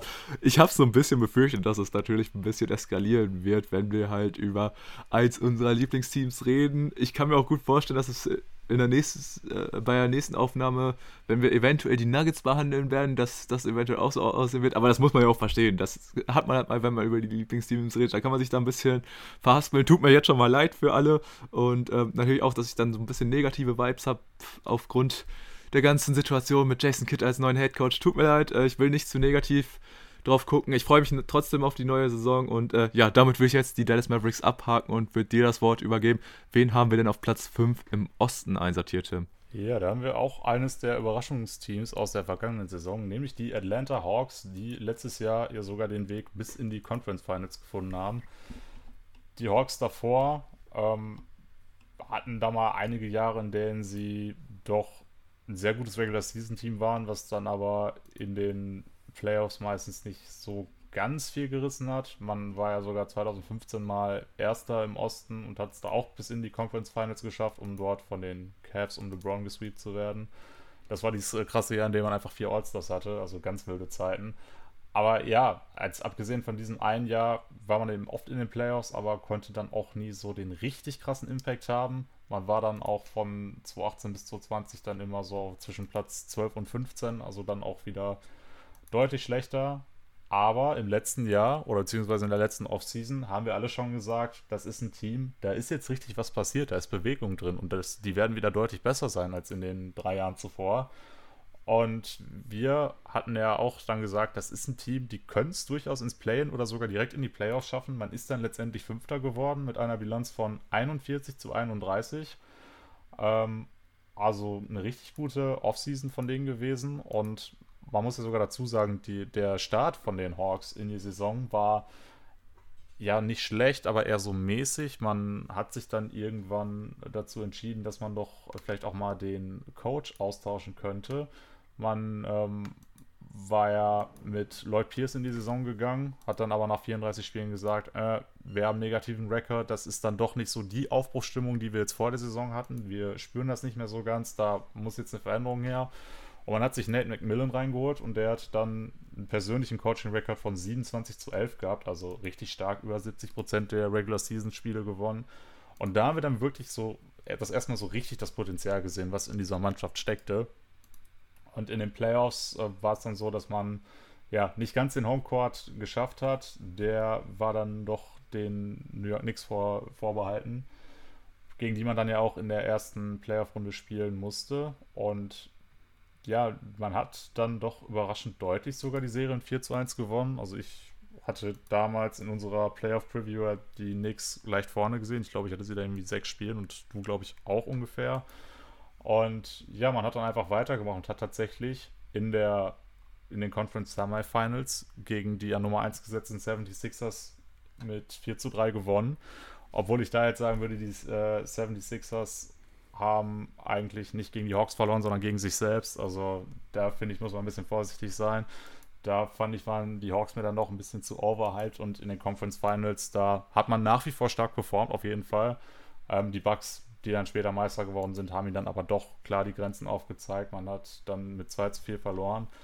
Aber man muss wirklich sagen, das, das haben wir beide ja auch damals äh, zu unseren Playoff-Pots dann schon immer mal wieder betont. Die Hawks eigentlich so das Team in der NBA gewesen, welches am häufigsten äh, zumindest nah dran an ihrem A-Game waren oder nah an ihrer bestmöglichen persönlichen Leistung. Aber gerade gegen die Hawks fand ich, äh, gegen die Hawks wahrscheinlich, genau, gegen die Knicks, hat man wirklich denen überhaupt keine Chance gelassen. Man hat äh, den Knicks komplett ihre Stärken genommen, also insbesondere das Spiel über Julius Randle, der gar kein Faktor sein konnte in der Serie. Den hat man einfach komplett ausgeschaltet. Äh, und auch gegen die Sixers hat man es dann geschafft, dass man einen Ben Simmons in ein absolutes Loch bringt, gerade mental. Ähm, Wahnsinn. Und ja gut, gegen die Bucks, da hat man dann einfach doch noch einen qualitativ großen Unterschied gesehen. Aber diese Entwicklung, die die Hawks gemacht haben, fand ich sehr beachtlich, auch wenn sie vielleicht an der einen oder anderen Stelle ein bisschen überperformt haben, beziehungsweise davon profitiert haben, dass einfach die Konkurrenz ein bisschen geschwächelt hat. Äh, da, da finde ich, musst du einfach ganz klar ähm, accomplishen, dass man da einfach riesige Schritte in die richtige Richtung gemacht hat. Und man hat ja immer noch einen recht jungen Kader, bei dem in der Zukunft auch noch einiges passieren wird. Und ja, fand ich auf jeden Fall spannend, sie zu sehen. Und ähm, ja, muss man jetzt mal gucken, was denn dann auch im nächsten Jahr für sie möglich ist. Also, ne, wie gesagt, im letzten Jahr war man Fünfter, wir sehen sie jetzt auch wieder da. Ähm, ja, ein Team, was durchaus äh, spannend ist und wo es viele Dinge gibt, die man auf jeden Fall verfolgen muss. Aber ja, wie hast du so die, die Entwicklung von den Hawks jetzt gesehen? Die Hawks haben auf jeden Fall in der letzten Saison echt auch einiges an Spaß gebracht. Ähm, natürlich allen voran Trey Young als der Franchise-Player hat teilweise wirklich überragend aufgezockt, sowohl in der Regular Season als auch dann in den Playoffs. Generell Young fand ich auch einer der ähm, am meisten disrespectesten Spieler in der letzten Saison. Also zum einen wurde er für kein All-NBA-Team gewählt und dann war er ja noch nicht mal ähm, als All-Star nominiert. Was jetzt rückblickend finde ich, ist das wirklich der heftigste Snap von allen gewesen, weil Trey hatte in der letzten Saison wirklich eine super Saison gespielt. Und ja, dass er da wirklich äh, so von allen übersehen wurde, fand ich dann schon echt schade. Und besonders, wenn man sich dann nochmal vor Augen führt, was für einen nächsten Sprung er in den Playoffs gemacht hat, das war schon echt sau stark. Und generell, wie sich die Hawks dann jetzt nach dem ähm, Coachingwechsel von Lloyd Pierce auf Nate McMillan ähm, entwickelt haben, das war schon echt krass, weil so am Anfang der Saison musste man schon sagen, waren die Hawks irgendwo ein Team, was natürlich underperformt hat. Da hatte man sich ein bisschen mehr erhofft. Gut, man muss natürlich auch sagen, sie hatten auch eigentlich über die gesamte Saison immer mit Verletzungen zu kämpfen. Denn DeAndre Hunter stand ja quasi die gesamte Saison nicht zur Verfügung. Auch ein Cam Reddish war lange nicht dabei und kam erst kurz vor den Playoffs zurück. Also das war schon alles ein bisschen, sag ich mal, ungünstig für die Hawks, aber nichtsdestotrotz haben sie besonders offensiv mir immer sehr gut gefallen auch solche Spieler wie Bogdan Bogdanovic, auch ein Danilo Gallinari haben da super in ihre Rolle ähm, gepasst und ja, haben da einfach abgeliefert. Und generell, ja, hast du schon gesagt, ein junges Team, was äh, aber definitiv auch gezeigt hat, dass es so schon gut zusammenspielen kann. Von daher, ja, ähm, bin ich sehr gespannt, wie die Hawks in der kommenden Saison performen werden. Ich bin da aber auch ganz bei dir. Also in der ersten Playoff-Runde gegen die Knicks war ich auch beeindruckt davon, wie dominant sie das phasenweise schon gestaltet haben. Allerdings ist mir dieser ähm, diese gewonnene Serie gegen die Six, das wirkt mir auch so ein bisschen overhyped, weil da finde ich, hast du es auch ganz gut ausgedrückt, da haben sich die Sixers auch eher selbst geschlagen, als dass sie gegen die Hawks verloren haben.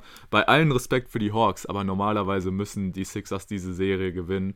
Und natürlich auch hat man es dann stark gemacht, dass man gegen die Bucks äh, bis in sechs Spiele gegangen ist. Allerdings, ja, du hast auch das eine Game, wo Janis dann verletzt rausgegangen ist. Und dann hast du ja teilweise oder ein Spiel auch gegen die Bucks verloren ohne Janis. Von daher ja, wurden ihnen dann ja doch schon irgendwo die Grenzen aufgezeigt. Beziehungsweise, ja, einfach, dass es eventuell auch noch ein bisschen zu früh ist jetzt für diesen nächsten Schritt. Aber nichtsdestotrotz, wie gesagt, die Hawks, junger Kern und dass die sich jetzt schon mal diese Möglichkeit hatten, sich schon mal in den Playoffs zu beweisen, wird den Jungs definitiv gut getan haben. Von daher, ja, die Hawks auch definitiv in der kommenden Saison auch ein Team, wo ich sagen will, ey, da hast du definitiv auch Potenzial, eventuell sogar jetzt äh, die Homecourt-Plätze in den Playoffs anzugreifen, weil in den, in den sicheren Playoff-Plätzen sehen wir sie, denke ich, beide definitiv. Also natürlich, irgendwo könnte man auch noch in die Play-in-Plätze abrutschen, aber so, jetzt allein mit diesem Kern und wenn die Hawks fit bleiben, sehe ich da eigentlich einen Playoff-Platz als gesichert. Ja, also würde mich schon schwer überraschen, wenn die tatsächlich bis ins Play-in abrutschen würden. Klar, kannst du auch mal wieder mit Verletzungspech dann eben doch vielleicht noch an die 7 fallen, aber wie gesagt, wir sehen sie jetzt ja an der 5. Da denke ich, passen die ganz gut hin. Schwer überraschen wird es mich dann auch nicht, wenn man es dann doch noch bis an die 4 schaffen würde oder vielleicht sogar im Best Case bis an die 3, aber das ist dann eben dann schon wieder Best Case, also da muss schon vieles zusammenpassen. Aber dennoch ein super interessantes Team und ich würde sagen, wir können dann auch äh, uns mal den Draft ein bisschen genauer angucken. Ja, genau. Man hat nämlich beim Draft ähm, ja, zwei Spieler ergattern können. Zum einen Jalen Johnson von der Duke University, ein Forward, der ja teilweise auch ein bisschen höher gehandelt wurde, dann aber auch wieder gefallen ist, weil er wohl auch charakterlich nicht der allerangenehmste Genosse sein soll. Ähm, er war das ja auch, der im Laufe der College-Season dann zwischendurch den Campus einfach mal komplett verlassen hat und keiner so richtig wusste, was jetzt da los ist. Also er, ja, in der Hinsicht nicht der allereinfachste, aber, und das finde ich ist tatsächlich sogar der deutlich spannendere Pick, obwohl der erst in der zweiten Runde stattgefunden hat. Sharif Cooper von der Auburn University, bis an 48 gefallen.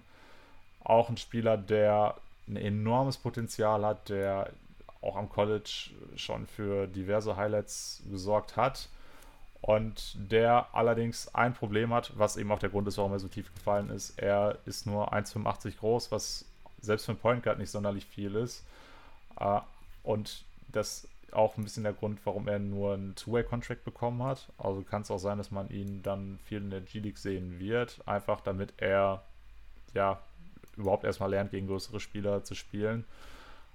Allerdings habe ich jetzt auch schon äh, ein paar Highlights von ihm aus der Summer League gesehen, beziehungsweise aus der Preseason besser gesagt.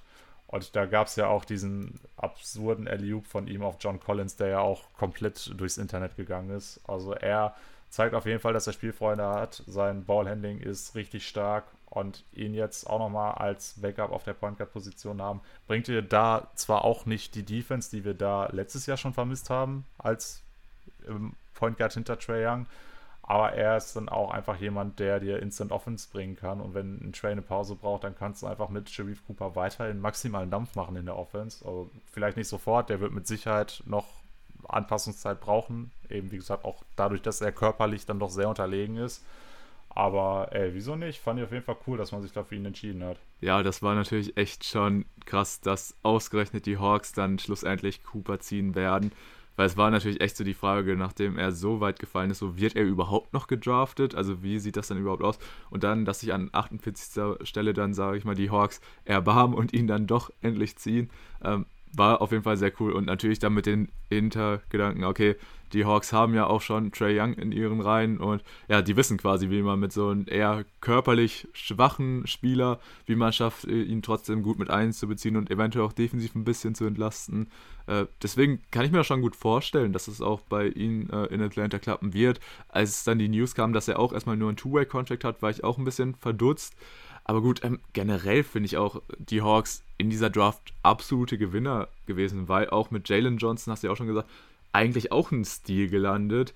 Der wurde ja phasenweise wirklich auch durchgehend in der Lottery gesehen und deshalb, also ich finde äh, aus Sicht der Hawks, du hast deine beiden Picks und die hast du super genutzt. Von daher, ähm, dicker, dicker Daumen nach oben für die Hawks bei dieser Draft. Ja, ohne jede Frage. Also da würde ich zwei interessante Leute reingeholt. Klar hast du da auch Fragezeichen aus völlig unterschiedlichen Gründen. Eben bei Johnson die Charakterfrage, bei Cooper die körperlichen Aspekte. Ähm, aber da man jetzt ja auch nicht die ganz hohen Draftpicks hatte, in beiden Fällen, denke ich auf jeden Fall zwei Spieler, die man sich da reinholen kann. Und dann können wir auch direkt äh, uns die weiteren Off-Season-Moves angucken, die man getätigt hat. Ähm, zunächst mal hat man ja eben wie gesagt die beiden Rookies gesigned. Dann hat man äh, Solomon Hill wieder im Contract ausgestattet. Ja, denke ich vollkommen okay. Da ist jetzt äh, noch nicht das ganz Spektakuläre passiert. Ähm, aber dann äh, gab es diesen Tristan Thompson-Deal mit den Kings, wo dann auch äh, Dylan Wright dann zu den äh, Hawks gegangen ist, äh, während dann Dunn und äh, Bruno Fernando das Team verlassen haben. Also ja, das finde ich ist jetzt nichts, was man großartig vertiefen müsste. Also das ist jetzt auch nichts, wo ich sage, ja, das ist jetzt extrem gut für die Hawks oder extrem bitter. Ähm, Giorgio Dang hat dann anschließend einen Contract bei den Hawks gesigned. Ja, von mir aus. Also das auch noch nicht so die ganz großen Moves, über die man sprechen müsste. Ähm, ging ja auch dann eher um Signings, die man getätigt hat, zum Beispiel eben Trae Young mit seiner großen Extension oder auch ähm, Clint Capella, der einen großen Vertrag bekommen hat. Ähm, was man dann als Spieler jetzt neu reinbekommen hat, war dann unter anderem ein Timothy Luvavo Cabarro von den, ähm, von den Brooklyn Nets. Auch ein internationaler Guard mal, der jetzt auch bei den Nets nicht so richtig Spielzeit gefunden hat. Natürlich auch extrem schwer bei der Konkurrenz, die er da hatte. Das wird bei den Hawks wahrscheinlich ein bisschen besser sein, aber ob er jetzt dann ja letztendlich auch so sonderlich viel Spielzeit da bekommen wird, bezweifle ich jetzt auch nochmal, weil man eben da auch noch ein paar andere sehr interessante Leute hat. Und äh, ja, also gerade was so Zugänge angeht, da war jetzt einfach, abgesehen von den beiden Rookies, die finde ich da eigentlich sogar noch am interessantesten. Vielleicht noch Jahil Okafor zu nennen, der bei den Pistons war ja, auch eher jemand, der ja mit großen Vorschusslorbeeren damals in die Liga kam, der die aber auch bisher nicht wirklich erfüllen konnte. Und ich denke, da ein Clint Capella mittlerweile einfach ein extrem krasses Standing hat in diesem Team, wird auch ein Okafor nicht die meiste Spielzeit bekommen. Ähm, weshalb wir auch dann uns jetzt nochmal die weiteren Abgänge angucken können. Also Chris Dunn und Bruno Fernando hatte ich jetzt erwähnt. Brandon Goodwin ist Free Agent geworden. Nathan Knight ist zu den Timberwolves gegangen und Tony Snell, der ja auch ähm, eine sehr interessante Season letztes Jahr ähm, gespielt hat. Also wer es nicht mitbekommen hat, er ist der erste Spieler, der den 50-50-100 Club eröffnet hat. Also sprich der erste Spieler mit äh, über 50% aus dem Feld, über 50% Dreier und 100% von der Freiwurflinie. Also krasser Stat. Natürlich nicht äh, in dem ganz großen Volumen, aber trotzdem irgendwie interessant. Äh, wollte ich an der Stelle nochmal einstreuen, aber ja, also im Großen und Ganzen denke ich, jetzt abgesehen von diesen beiden Draft-Picks, die eben interessant werden können, ist jetzt nicht sonderlich viel passiert. Man setzt also eher auf intrinsisches Wachstum, was ich aber auch vollkommen verstehen kann. Man hat einen jungen Kern letztes Jahr richtig gut performt. Jeder von denen, die letztes Jahr eine, wirklich eine große Rolle gespielt haben, können jetzt in diesem Jahr nochmal einen Schritt machen. Deshalb war jetzt auch nicht so der ganz große Bedarf da in meinen Augen. Ähm, insofern natürlich, okay, klar, hättest du an der einen oder anderen Stelle eben punktuell nochmal einen Veteran reinholen können, der dir die eine oder andere Schwäche ein bisschen ähm, ausmerzt. Gerade eben ein Point Guard, der Defense bringt, wäre vielleicht noch ganz schön gewesen. Also weiß nicht, ob Dylan Wright ist da jetzt für mich auch nicht unbedingt der Spieler, der, der da so den ganz großen Unterschied machen kann. Auch wenn er natürlich der beste Verteidiger ist, wahrscheinlich von den drei Point Guards, die du jetzt hast, eben mit Trae und Sharif Cooper, aber naja, äh, sei es drum. Ich denke, äh, kein Rückschritt macht, sondern eher, wenn du eben das intrinsische Wachstum berücksichtigst, dann eher nochmal einen Schritt nach vorne sogar. Ja, also ich denke, hier ist es auch ähnlich wie bei Mess, dass natürlich in erster Linie wichtig ist, dass man mit den eigenen Spielern verlängert hat. Also natürlich insbesondere Trey, aber auch eben Clint Capella, dass man langfristig jetzt auch mit den beiden Jungs weiterhin planen kann. Und ansonsten fand ich die Offseason jetzt auch eher weniger spektakulär. Ich finde es auch ein bisschen schade, dass man ähm, ja, jetzt Chris Dunn quasi abgegeben hat, weil ihn hätte ich mir dann auch so als Backup-Point Guard, der auch dann zumindest nochmal für Defense gut ist, irgendwie schon gewünscht, weil wenn du dir das jetzt anguckst mit Trey, mit Sharif Cooper und Lou Williams rennt da ja, glaube ich, auch noch rum, dann ist das teilweise echt halt sehr, sehr anfällig. Aber gut, ähm, ja, muss man dann halt schauen, dass das Team die beiden irgendwo entlastet bekommt. Was ich halt aber allerdings dann auch noch ein bisschen, ja, sag ich mal, kritisch an dem Kader sehe. Also, man hat jetzt für die Backup-Center-Position mit Young und Okafor zwei neue Namen geholt. Allerdings finde ich das qualitativ jetzt nicht unbedingt so, dass das die Namen sind, wo ich sagen würde, ey, okay, wenn Capella mal irgendwie auf die Bank muss, äh, sei es jetzt wegen, ja, einfach Erholung, weil er, zu viel, weil er schon so viele Minuten drin hat oder eventuell, falls er wegen Foul Trouble runter muss, wären das jetzt nicht unbedingt die Namen, wo ich ein gutes Gefühl hätte, die reinzuwerfen. Aber gut, du hast ja auch noch einen Okongwu, der jetzt zwar leider verletzt ist, aber wahrscheinlich plant man mit, primär mit ihm dann als Ersatz für Capella, aber ich sag mal so, ich hätte dann auch noch gerne einen kompetenteren Big Man äh, als für die Bank gesehen. Aber ansonsten die restlichen Signings finde ich eigentlich total in Ordnung. Von daher habe ich da jetzt eigentlich auch gar nicht so viel zu der Offseason der äh, Hawks zu sagen. Wie gesagt, das Wichtigste sind die Verlängerungen mit Trey Young und Clint Capella gewesen und von daher, ja, solide Offseason würde ich sagen. Ja, ich denke, gerade was die Center-Position angeht, da hättest du ja auch immer noch vielleicht die Möglichkeit, auch wenn wir es noch nicht so ganz oft gesehen haben, da John Collins Minuten zu geben. Wenn du jetzt wirklich sagst, Capella muss unbedingt auf die Bank und von den anderen, da ist jetzt gerade einfach keiner so heiß, dass er das Team jetzt gerade wirklich, oder dass er dann Mehrwert hätte. Das ist vielleicht auch noch eine Option, aber ich verstehe auf jeden Fall deinen Punkt. Okongwu noch nicht mit der großen Möglichkeit gewesen, sich zu beweisen. Wäre auf jeden Fall schön, wenn er jetzt auch endlich mal richtig in der Liga ankommt und ihn dann dauerhaft als Backup für Capella zu sehen, wäre natürlich auch schon sehr, sehr stark. Und man hat ja einfach gesehen, dass man bei den Hawks in der Lage ist, junge Spieler gut zu entwickeln. Und warum sollte dann nicht auch ein Okongwu nochmal einen großen Schritt machen können? Erwartest du ja auch ein bisschen von deinen Server aber ja, ich würde sagen, wir können auch jetzt so langsam mal Richtung Death Chart bzw. mögliche Lineups gehen. Ja, sehr gerne. Gut, ähm, dass Triang an der 1 gesetzt ist, da gilt es überhaupt nichts dran zu rütteln. Das bleibt alles so, wie es ist. Ähm, auf den anderen Positionen, beziehungsweise auf den Wings, hast du dann Optionen, wo du verschiedene Sachen, wo, wo zumindest für mich verschiedene äh, ja, Sachen einfach denkbar wären. Du könntest einen Bogdanovic spielen auf der 2, genauso wie einen Kevin Huerta, den könntest du genauso gut da reinpacken. Auf der 3 jetzt auch die Wahl zwischen DeAndre Hunter und Cam Reddish. Oder vielleicht sogar ein Gallo, wobei wo du den wahrscheinlich in der modernen NBA dann eher auf der 4 sehen würdest, wo er dann aber wohl dann doch nur noch das Backup für John Collins sein wird. Der ist natürlich genauso gesetzt wie ein Trey Young und wie auch ein Clint Capella auf der 5. Also ja, auf der 1, auf der 4 und auf der 5 hat man, denke ich, auf jeden Fall drei gesetzte Spieler. Ähm, die Wings, da, wie gesagt, hast du einfach verdammt viele Optionen, beziehungsweise vier Spieler, die, ja, die du eigentlich fast beliebig tauschen könntest. Ähm, ja, da ist die Frage, gehst du dann eher mit den jüngeren Spielern, dass du ihnen dann noch mehr Entwicklungsmöglichkeiten geben willst oder schmeißt mit Bogdanovic dann eher einen Erfahrenen da rein? Ähm, das ist, denke ich, auch eine ganz ähm, angenehme Situation für Nate McMillan, dass er da eben ein bisschen variieren kann, vielleicht auch ein bisschen Matchup-abhängig, je nachdem. Aber ja, also müsste ich mich jetzt festlegen, wen man da wählt, dann würde ich wahrscheinlich in der Regular Season tatsächlich mit ähm, Kevin Hurter und DeAndre Hunter gehen. Aber wie gesagt, das kann komplett variieren, das ist eigentlich nicht so wichtig. Ich finde das auch echt spannend, wie tief dieses Roster der Hawks mittlerweile geworden ist.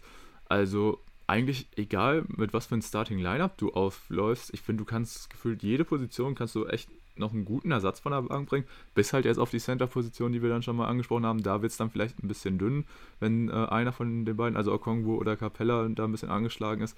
Aber ansonsten, also finde ich das Line-Up so wie steht und dann auch noch ein potenzielles Bank-Line-Up, finde ich echt stark. Also da äh, muss ich auch sagen, bin ich ein bisschen beeindruckt. Das hatte ich gar nicht auf dem Schirm, dass es bei den Hawks so äh, gut besetzt aussieht. Von daher ähm, ja, das ist wirklich sehr ordentlich. Gefällt mir sehr gut. Ja, und hat eben nach wie vor enormes Potenzial auch noch nach oben. Ne? Also, wenn du dir anguckst, welche Spieler davon sind wirklich in einem fortgeschrittenen Alter, wo du wirklich denkst, okay, die werden wahrscheinlich abbauen. Da siehst du, ja, schweren Herzens muss ich jetzt sagen, mein Danilo Gallinari, der ist natürlich mittlerweile auch schon schwer in den 30ern angekommen. Ähnliches gilt auch für Lou Williams.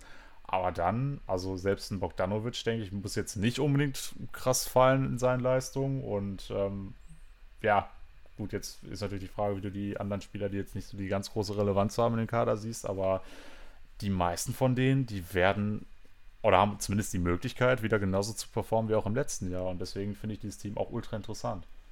Ja, das sehe ich eigentlich genauso. Also der Kader ist halt einfach noch super jung und da können viele Spieler sich noch weiterentwickeln bzw. den nächsten Schritt machen.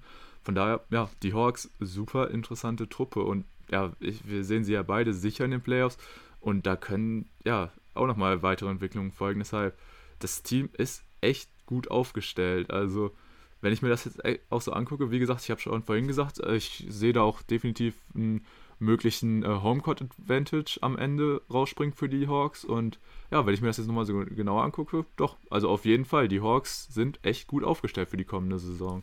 Ja, gut, dann äh, sind wir uns da auch wieder einig und ähm, ja, ist jetzt die Frage. Also, hast du noch was oder wollen wir uns dann auch langsam wieder verabschieden?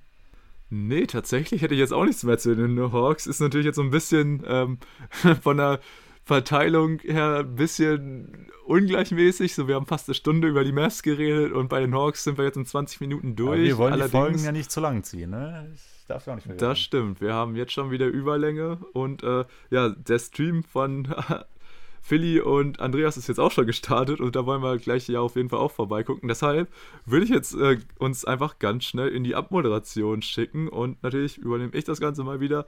Deshalb, ähm, ja, falls euch das Ganze gefallen hat, dann würde ich mich sehr freuen, wenn ihr uns abonniert, sei es auf Instagram unter @aufeinquadpod oder allgemein unseren Podcast beim Podcast-Anbieter eurer Wahl. Lasst uns auch gerne eine Bewertung da bei zum Beispiel Apple Podcast. Äh, die lesen wir dann auch gerne vor. Und generell tretet in Kontakt mit uns, diskutiert mit uns. Wir freuen uns da immer sehr drüber. Und ja, dann würde ich sagen, bedanke ich mich einfach wie immer bei allen fürs Zuhören. Bedanke mich natürlich auch bei dir, Tim, fürs mit dabei sein und würde sagen, macht's gut, bis zum nächsten Mal, haut rein und ciao. Danke, dass ihr wieder dabei wart. Ich hoffe, es hat euch gefallen und ihr seid auch bei der nächsten Preview wieder am Start und freut euch auch schon genauso auf die neue Saison wie wir. Deshalb kann ich auch nur sagen, vielen Dank wieder. Haut rein, bis dann, ade und ciao.